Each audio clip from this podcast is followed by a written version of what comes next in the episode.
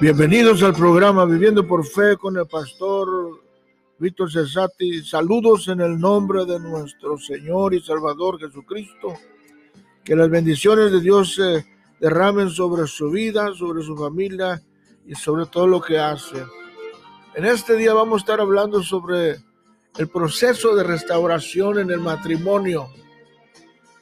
Y hemos estado hablando unos, unos temas muy importantes sobre el matrimonio, sobre el propósito de Dios para el hombre, el propósito de Dios para la mujer, el propósito de Dios para los hijos, el propósito del matrimonio. O sea, todo tiene un propósito, nada es por casualidad. Dios nos hizo a su imagen y semejanza. Y en el matrimonio, como le hemos estado diciendo, el matrimonio se trabaja. ¿Me entiendes? nunca se me olvida este, aquella anécdota que escuché desde niño como anécdota o como, como adivinanza, como una adivinanza que dice, estaba en la escuela y me decía, decían, a ver, adivíname esta adivinanza. Lana sube, lana baja y el viejito la trabaja. Y tú puedes pensar, perdón, de todo lo que un viejito trabaja, trabajo, el viejito trabaja en el campo, el viejito trabaja, este, ¿me entiendes? Allá con los animales, él trabaja de campesino y, siempre lo hace diario, el, viejito sube y baja las montañas, pero el lana sube, lana baja y el viejito la trabaja, se refiere a la navaja, que se refiere a la navaja resurar. Y, y eso tiene que hacerlo diario, o, sea, o, por semana o cada 15 días, o sea. Y, el matrimonio es algo que tú tienes que trabajar con él diario.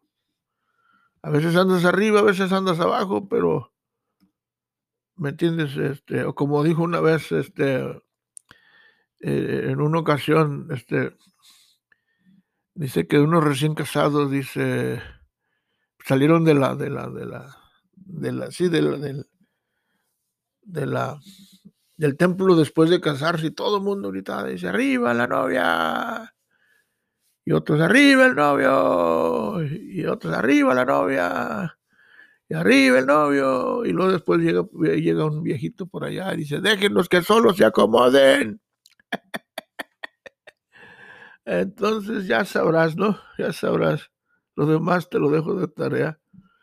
Pero el proceso de restauración podríamos utilizarlo en el liderazgo, podríamos utilizarlo en la persona, podríamos utilizarlo, ¿me entiendes?, en el negocio, en el trabajo, en la iglesia, no se diga, ¿me entiendes?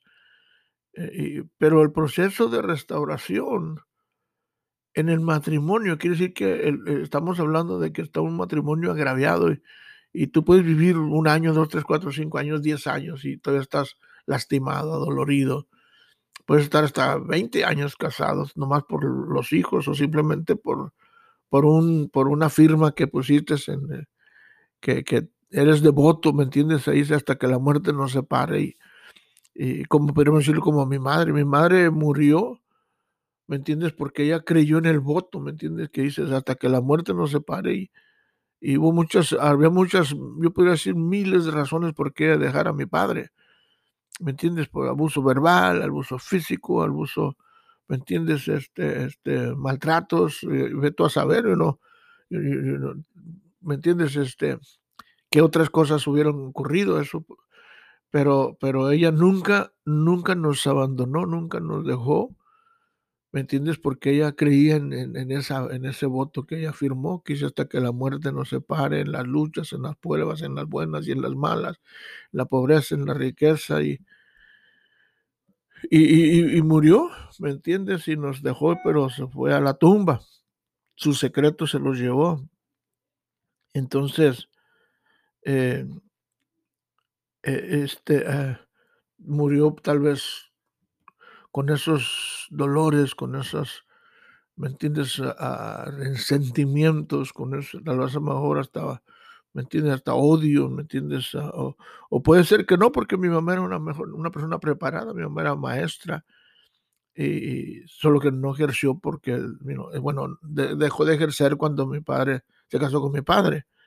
Y, y ya después vivió en el rancho aislada, ya no salía a la tienda, mi, padre era muy celoso y eh, no salía ni a la calle, ¿me entiendes? Ella, estaba como, eh, vivía en una casa grande, ¿me entiendes? Un patio grande, una casa como un fuerte, pero no salía de la casa, ¿me entiendes? Es como mis hermanas no salían tampoco estaban como en una, en una prisión, pues tristemente no, pero no era una prisión, pero era una casa, parecía prisión porque era una casa grande de piedra y adobes y rodeada por, y no entiende, entonces no, todo tenía dentro y no había necesidad de salir, solo que cuando íbamos a la tienda éramos nosotros los que íbamos a la tienda y mi madre no iba a la tienda, mis hermanas no iban a la tienda entonces, eh, pues los demás te lo dejo de tarea. Entonces, ahora, ahora, ¿cómo ella pudo soportar, me entiendes, maltratos y golpes y, y me entiendes, desprecios y,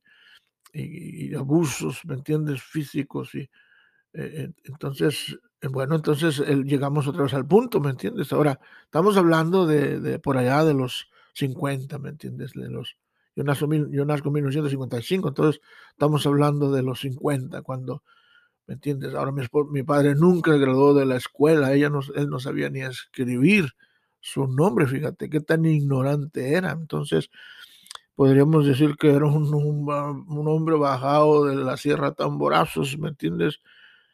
Pero era rico, aparte, ¿me entiendes? Un hombre tenía los mejores caballos, tenía los, era ganadero, era, era propietario, tenía terrenos. entonces, pero era una persona muy severa, muy, muy, ¿me entiendes? Sino aquellos hombres machistas, duros que eran con sus familiares. Bueno, sin embargo, otra vez, mi madre murió en casa. Ella se fue a la tumba de la casa, entonces ella hasta que la muerte los separa, ella sí vivió, ¿me entiendes? La escritura que dice la Biblia. Eh, eh, no era muy religiosa tampoco, pero sí bueno, no, si era religiosa, pero no, no, era aquella que iba, porque no la dejaban ir ni siquiera a la iglesia, fíjate, mi padre, sin embargo, ella, pues ella y nos, vivía una vida íntegra ahí en casa, como un monje, podríamos decir, una monja casi, con 11 hijos. Bueno, regresando al tema, es proceso de restauración, y hemos estado hablando mucho eh, este, sobre el matrimonio, entonces, si el proceso de, restauración todo empieza... Eh, este, en que, en que, en, que vuelva, vuelva aquello que está hecho a su lugar principio. Bueno, vamos a mirar aquí una definición. Proceso de restauración. Restauración dice, es volver una cosa o una persona a su antigua condición. Este término se relaciona generalmente con el retorno de los exiliados de Israel. La palabra hebrea, chiva, viene de una raíz que significa devolver. So, restauración es el acto de poner algo o alguien en la posición o lugar o condición donde estaba. O sea, o sea que, ¿me entiendes? O sea que en, en otras palabras, esto es como, como se, digamos como el barro del alfarero, ¿no? Que dice que estaba haciendo el, vaso y, y, se le quebró, ¿me entiendes? Pero dice que lo volvió a hacer. Entonces, entonces lo restauró. Y, y, esto, ¿me entiendes? Es bien importante que Dios nos hizo a su imagen y semejanza. Acuérdate que el hombre y la mujer estamos hechos a la imagen y semejanza de Dios. Y, estamos hechos, bueno, cuando Dios nos hizo, nos hizo perfectos. Su creación es perfecta, eso con lo que el diablo vino y, destruyó su creación. Pero Dios, Cristo vino y envió a vino a este mundo para regresarnos. ¿Ves? Es lo que aquí está la restauración. Cristo vino para regresarnos a Cristo y restaurarnos con Cristo y reconciliarnos con Cristo. ¿Me entiendes? Porque el pecado nos separaba de Dios. Entonces, eh, eh, eh, el, estado de restaurar o reconstruir o reinstalar, ¿ok? Es, estamos hablando de la restauración, el significado. So, aquello que ha sido restaurado como renovar un edificio restaurar trae otra vez, dice, a existir o, a uso. restablecerse, trae la condición normal, previa, renovar. Si Dios restauró el matrimonio de Adán y Eva por medio de la promesa del, de su Hijo, del Hijo de Dios, eh, cuando, cuando Cristo vino al mundo, aunque, aunque ellos se sentían culpables, Dios los buscó, mira, y estableció su relación con ellos una vez más, y ellos eh, empezaron a vivir una vida fructífera. Así Dios quiere restaurar el matrimonio y tu familia para que seamos una bendición a otros matrimonios en la comunidad, en la familia. Recuerda, recuerda, esto. Cuando hay un matrimonio ah, exitoso o un matrimonio restaurado, entonces hay una familia restaurada, una familia exitosa. Cuando hay una familia, un matrimonio exitoso, hay una hay una, hay, hay una iglesia, ¿me entiendes?, exitosa. Y cuando hay una iglesia exitosa, hay una comunidad exitosa. Y cuando hay una iglesia, comunidad exitosa, hay un país exitoso, porque todo está basado en la familia, en el matrimonio. Eso fue desde el principio, Dios creó el matrimonio. Entonces, eh, eh, ¿cuáles son algunas cosas que se necesitan para uh, ¿me entiendes? Para restaurar el matrimonio, o sea, el proceso, ¿me entiendes? ¿Qué es lo, qué es lo que, que, cuáles son esos esenciales? Tal vez lo podemos así, ¿verdad? Esenciales de restauración, ¿no? Eh, primero, Dios. Si tú y yo tenemos que regresar a nuestro primer amor, que es Dios, ¿verdad? Amar a Dios, eh, eh, reconectarnos con Dios, a, este, este, comunicarnos con Dios, este, traer a Dios a nuestro matrimonio.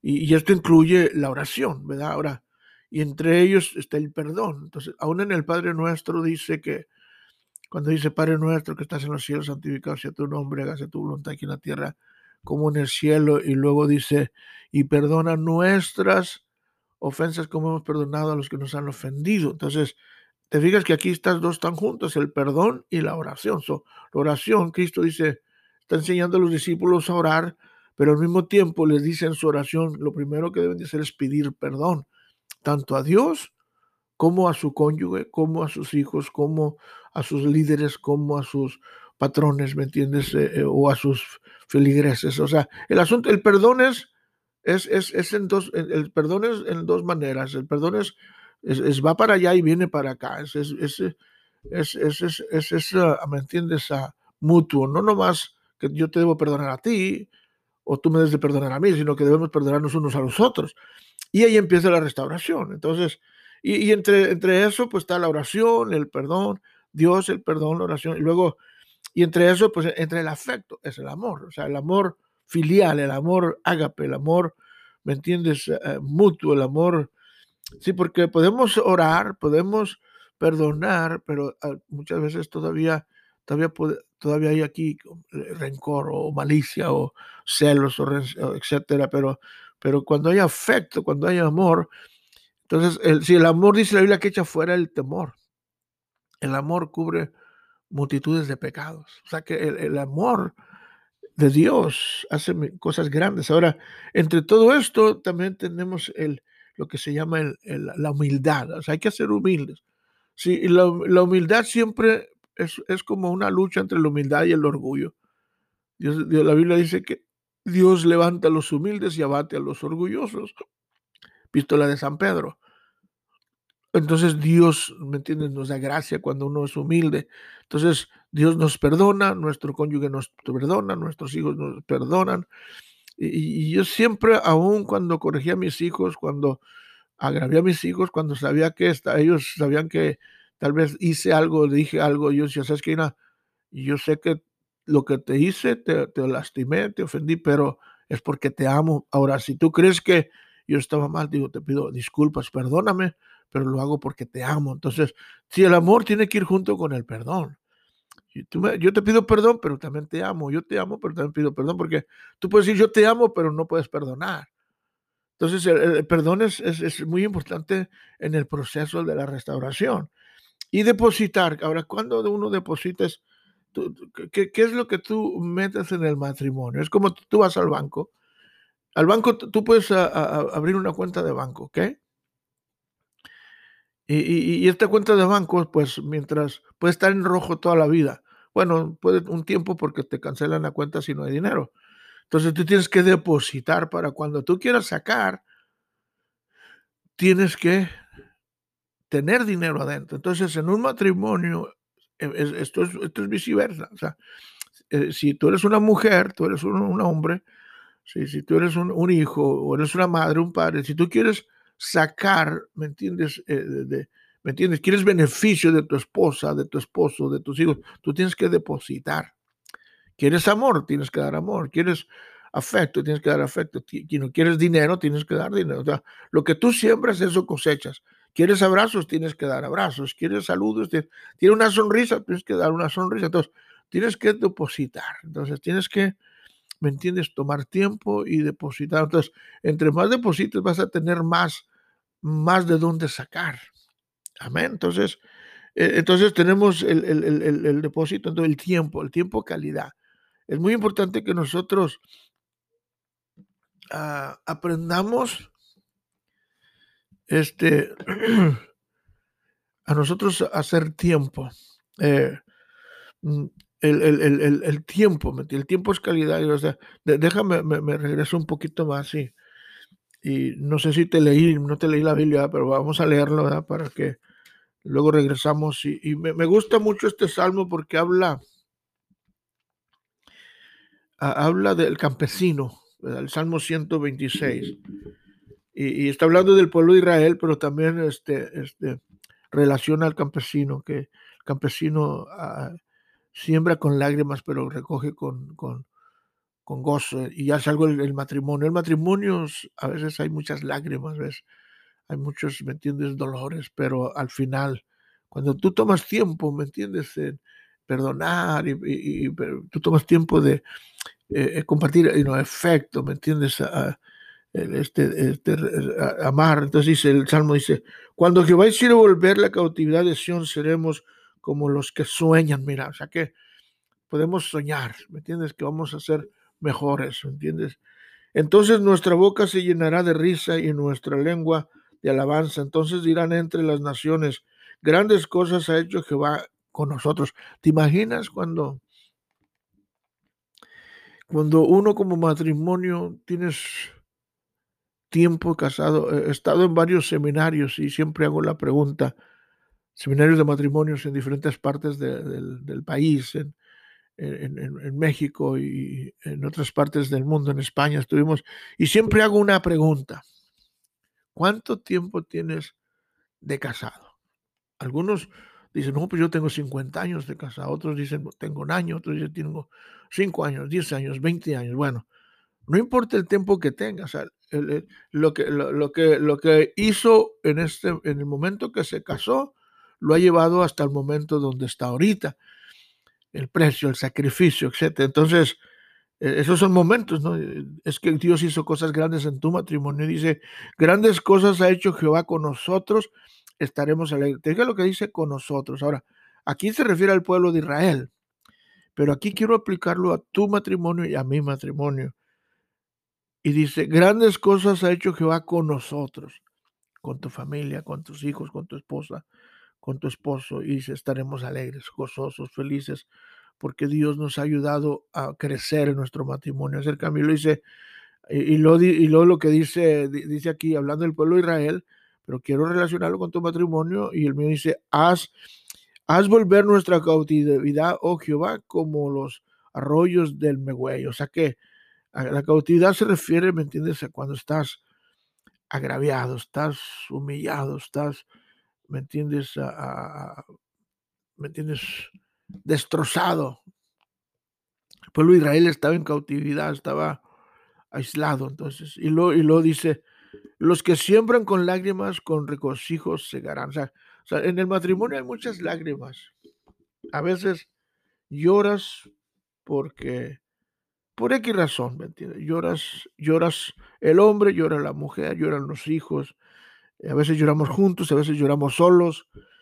Eh, y, lo dice, los que siembran con lágrimas, con regocijo, segarán. O sea que aquí quiero aplicarlo en que cuando tú inviertes en tu matrimonio, en que estés sufriendo, que estés luchando, con lágrimas vas a, con gozo vas a recoger. Y lo dice, eran dando y llorando los que llevan la preciosa semilla, mas volverá a venir con regocijo trayendo sus gavillas. Okay, aquí está hablando de predicar el evangelio, aquí está hablando, ¿me entiendes?, de, de profetizar la palabra y también está hablando de cosechar. Ahora, en el matrimonio también, cuando tú compartes este amor, esta, ¿me entiendes? Aquí estamos hablando del proceso, ¿me entiendes? Decíamos de la oración, el primer paso, la oración, primero Dios, luego la oración y luego el, el amor, este, ¿me entiendes? A mostrar amor al cónyuge, el afecto y luego el depósito, ¿me entiendes? Por esto me refiero, mira, invertir en nuestro, en nuestro, en nuestro cónyuge, familia, ¿Qué es, ¿Qué es lo que usted deposita en su matrimonio y su familia? Dinero, amistad, relación o el estado contrario, o contiendas o rencillas, odio, alejamiento. Eso es muy importante que, lo que cada cosa que usted deposita en su cónyuge y la familia, eso va a regresar. Lo que usted siembra va a cosechar. Decíamos el, el, tercero, el cuarto, el quinto es tiempo. Pase tiempo. Haga tiempo para su... A veces no importa el tiempo que pasamos con nuestro cónyuge o con nuestra familia, pero debe ser tiempo calidad, si, me entiendes. Si su matrimonio y su familia es, especial para usted, el tiempo será una, no será un problema. Usted debe aprovechar el tiempo porque el, tiempo no regresa, ¿me entiendes? El, tiempo de con su familia es muy importante. Y ahorita los niños eh, tienen un año, al rato tienen cinco, al rato tienen diez, al rato tienen veinte y al rato ya se fueron. Y si no aprovechas el tiempo con ellos, lo vas a lamentar.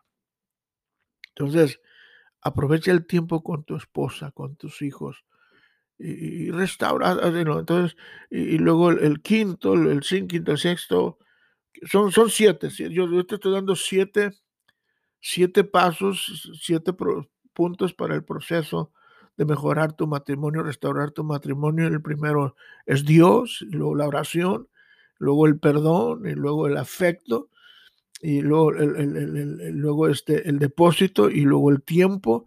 Ahora el quinto es el servicio, ¿me entiendes? El servicio, es, el Señor Jesús dice en la Biblia, yo vine para servir y no para ser servido. Eh, ¿qué, ¿qué, ejemplo tan maravilloso tenemos de parte de nuestro Dios. Cada uno de nosotros debemos de desarrollar una actitud de servir a nuestro cónyuge, a nuestra familia. El asunto de servir tiene que ver con el corazón, no con el trabajo. Si amamos a nuestro cónyuge, nuestra familia, el, el servirle sería un privilegio, no una carga. Tremendo, ¿no? Y, la Biblia dice que todo lo que hagamos así eh, lo hacemos para Dios, que lo hagamos de corazón como para el Señor, no como para los hombres. Y si tú lees esa escritura, todo anterior se refiere mucho al matrimonio, fíjate. Y, el último punto es la humildad. O sea, la humildad dice, si usted ama a su cónyuge y su familia, usted se humilla y pasa, una pasa la situación para poder edificar su matrimonio, para, perdón, para poder edificar su y su familia en lugar de destruirlo. La humildad es, mira, es el eslabón para llegar a, la excelencia, a lo máximo de la vida. O sea que es tremendo, ¿me entiendes? Eh, estamos hablando también de, del otro punto que importante, que es Dios, la oración, el efecto, el amor, depósito, el tiempo, la humildad, servicio y, luego mencioné así la humildad, y, pero también eh, quiero, quiero incluir en, el, en el depósito, quiero incluir regalos. Regalos, regale, ¿me entiendes? Flores, ah, regale este, libros, regale dinero, regale, ¿me entiendes? Sea generoso con su cónyuge, empiece con su cónyuge. Si lo que nosotros invertimos en nuestro cónyuge nunca va a perder, aunque no, no sea egoísta. La, Biblia dice que el hombre que no cuida su hogar es como un incrédulo, ¿me entiendes? Que no le importa a su familia, ¿me entiendes? Yo no sé si has escuchado el canto de mis zapatitos y, habla de, esta historia de, de, un padre que siempre le prometía a sus hijos unos zapatos, ¿verdad? Pero siempre que llegaba a la casa llegaba sin dinero, llegaba sin zapatos, pero llegaba con una botella de vino, borracho y perdido. Y un día llega a la casa y, y, y, su hijo estaba muerto, ¿me entiendes? No, se murió. Y, pero cada vez que este padre llegaba, el hijo buscaba los zapatos en la botella. ¿Me entiendes? O dice, ¿dónde están los zapatos? Entonces, sea generoso con su familia. No, nunca vas a perder lo que usted le da a sus hijos, a su esposa. ¿Qué tanto amor o qué tanto usted puede darle a sus hijos? No hay cantidad. Porque lo que usted da, usted recibe. ¿sí? El dar es una ley y el recibir es otra ley. Si usted da, usted recibe. Entonces, ¿cuánto tiempo, cuánto amor, cuánto ¿me entiendes? Va usted a depositar, ¿me entiendes?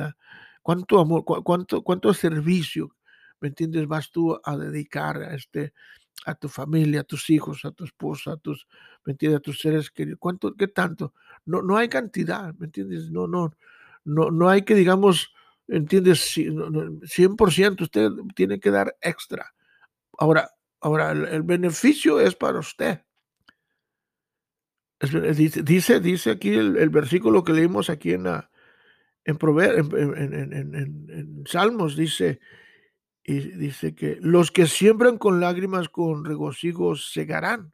O sea que cuando tú das y te duele, a veces no, no es tan fácil expresar amor cuando estamos lastimados, pero tú lo haces porque Dios te amó a ti. No es tan fácil dar cuando a ti nadie te dio cuando tú dices, ¿sabes qué? Yo crecí y a mí nadie me dio nada, lo que yo tengo, lo tengo con mi propio esfuerzo.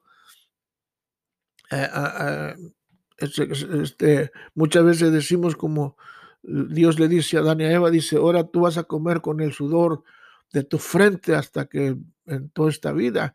Y a veces lo que pasa que a veces nosotros, no nomás con el sudor de nuestra frente, sino con el sudor de la frente del de enfrente.